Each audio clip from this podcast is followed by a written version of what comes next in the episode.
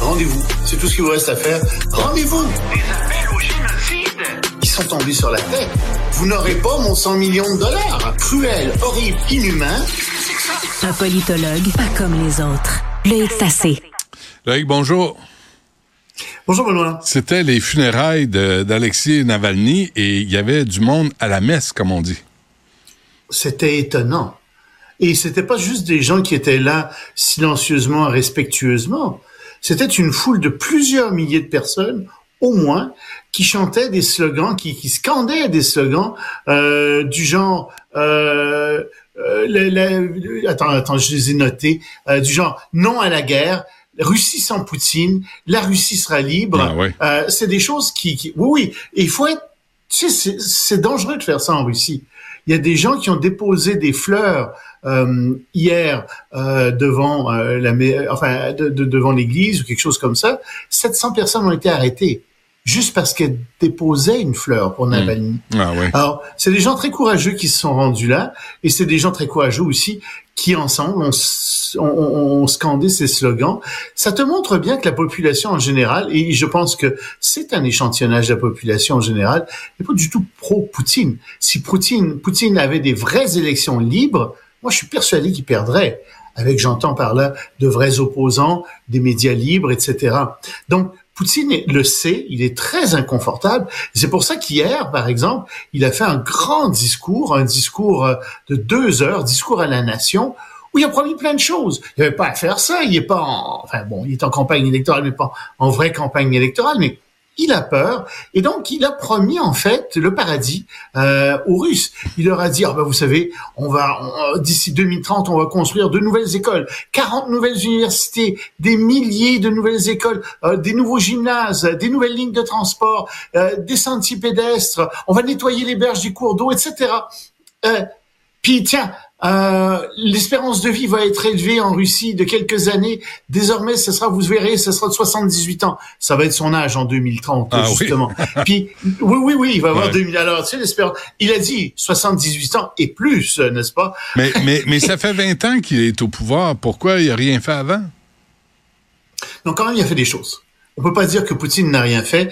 Poutine a d'abord confisqué un certain nombre d'entreprises à des oligarques qui voulaient vendre ces entreprises aux États-Unis. On pense en particulier aux, aux entreprises d'hydrocarbures. Il s'est servi de cet argent-là pour reconstruire la Russie, en particulier l'armée, c'est vrai, mais pour reconstruire la Russie et redémarrer l'économie russe. Donc ça, il faut lui donner ça. Il okay. a fait ça. Malheureusement, il est devenu un dictateur au fil des ans. Il n'a pas lâché le pouvoir et, et, on en est là où on en est maintenant. Mmh. Bon, un mot sur euh, Gaza. Ben c'est épouvantable Gaza. En 24 heures, euh, il y a des c'est 24 heures sanglantes à Gaza. Pas seulement, euh, bon, il y a eu une, bien sûr une distribution de, de, nourriture qui a très très mal tourné. Ouais. Euh, on a compris qu'il y avait des soldats israéliens qui avaient tiré sur la foule parce qu'ils avaient peur. Puis ça, ça a créé une bousculade. Et finalement, il y a 110 personnes au moins qui sont décédées. Il y a eu 760 blessés.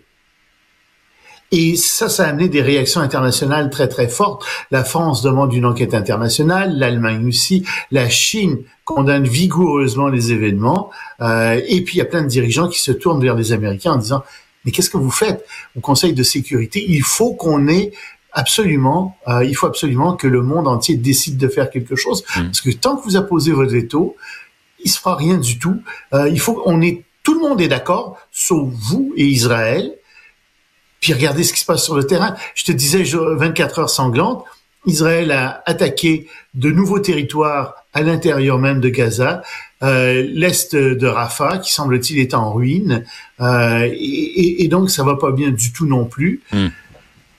C'est à un moment donné, c'est très mauvais pour les États-Unis ce qui se passe en ce moment. C'est mauvais pour Israël, ça va de soi, mais il y a personne qui comprend bien parce que finalement, c'est presque le monde entier qui s'oppose à Israël et aux États-Unis. Ouais. C'est en train de devenir ça. Et le Hamas retient encore des otages. Alors le Hamas a annoncé qu'il y avait sept otages qui avaient été dé... qui étaient euh, qui étaient morts et, et, et c'est ce que Macron avait dit. Hein. Euh, tu sais, c'est intéressant parce que justement dans l'intervention de Macron, il a dit écoutez, moi je dénonce le Hamas, quand il fait des, des, horreurs, et il en fait constamment. Mais je vais aussi dénoncer Israël quand il y a des mm. choses qui ne vont pas. Mm-hmm. C'est pas vrai à cause de l'un, je ne dénoncerai pas l'autre. Mm. Euh, ça, et je pense que c'est une attitude qui est saine pour ça.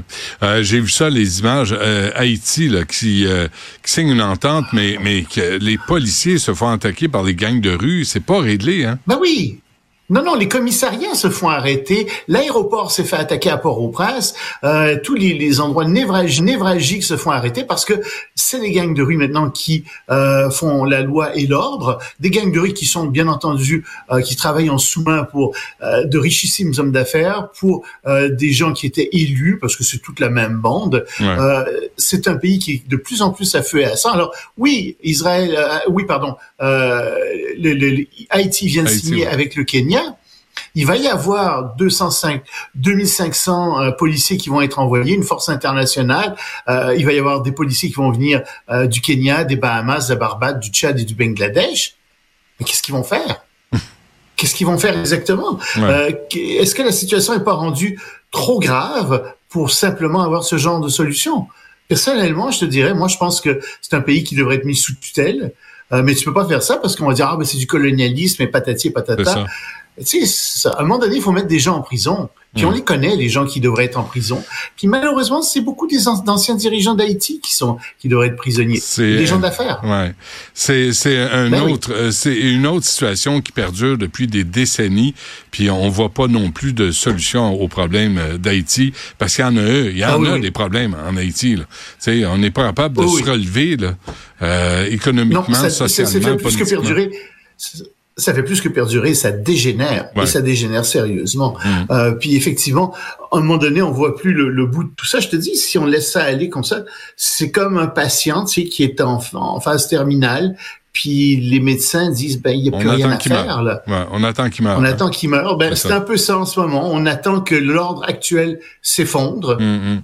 Puis on espère qu'on arrivera à faire quelque chose euh, à travers tout ça. Bon, et avant qu'on se quitte, un mot sur le Vietnam, Loïc. Ah, le Vietnam, c'est très important, c'est très intéressant. Le, Vietnam, c'est un pays communiste, on le sait. Et dans les pays communistes, il y a des documents secrets qui circulent, qui sont très très importants. Alors, il y a un document qui s'appelle la directive 24, qui a été envoyé à l'intérieur du Parti communiste vietnamien à plusieurs comités. C'est secret, mais bon, on en parle dans les journaux et on réfère à ça. Et euh, en fait, il y a une organisation internationale, Projet 88, qui s'intéresse en particulier aux droits de la personne au Vietnam, qui a réussi à mettre la main là-dessus. Et on s'est rendu compte que dans ce document 24, le Parti communiste vietnamien craignaient une seule chose, comme les Gaulois qui craignaient que le ciel leur tombe sur la tête. Eux, ce qu'ils craignent, c'est de perdre le pouvoir. Et ils craignent vraiment de perdre le pouvoir à travers l'ouverture euh, que euh, le, le, Vietnam est en train d'avoir avec l'étranger, euh, des traités de libre-échange, etc., des voyageurs qui vont aller à l'étranger. Alors, ce qu'ils disent, c'est écoutez, il faut absolument qu'on resserre notre surveillance et notre contrôle sur la société vietnamienne. Donc, on va surveiller davantage tous les Vietnamiens qui sont en contact avec l'étranger.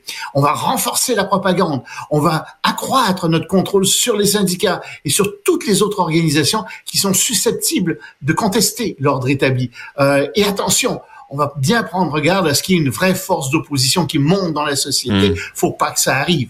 Et alors, ils ont ce document, donc ce document 24, ben en fait il est il, a il s'est euh, inspiré d'un autre document qui est un document chinois qui est lui le document numéro 8 la directive numéro 8 qui a été émise en 2013 et qui dit sensiblement la même chose. Tu sais, euh, il faut euh, les, en fait, il, le, ce, ce, ce, pardon, c'est le document numéro 9 oui, qui identifie. C'est pas le 8, le 8 c'est autre chose. Non, le, 9, le 8 c'est la chance. Le 9 c'est le contrôle de la population. C'est important. Alors, quels sont c'est ça ça, ça, ça, ça, identifie des dangers, lesquels ben, Le journalisme, en particulier le ah, journalisme d'enquête, c'est très dangereux. L'indépendance du système de justice, euh, les valeurs universelles, la société civile, ça c'est des grands dangers. Et d'ailleurs, on a vu euh, ce que Xi Jinping en faisait. Hmm. Il a contrôlé ça. Euh, effectivement, il n'y a plus d'indépendance du système de justice, il n'y a plus de journalistes dignes de ce nom, ah, il n'y a plus de valeurs universelles. Mais qu'est-ce qu'il avait dit, Justin Trudeau, qu'il admirait euh, l'autorité de, la Chine?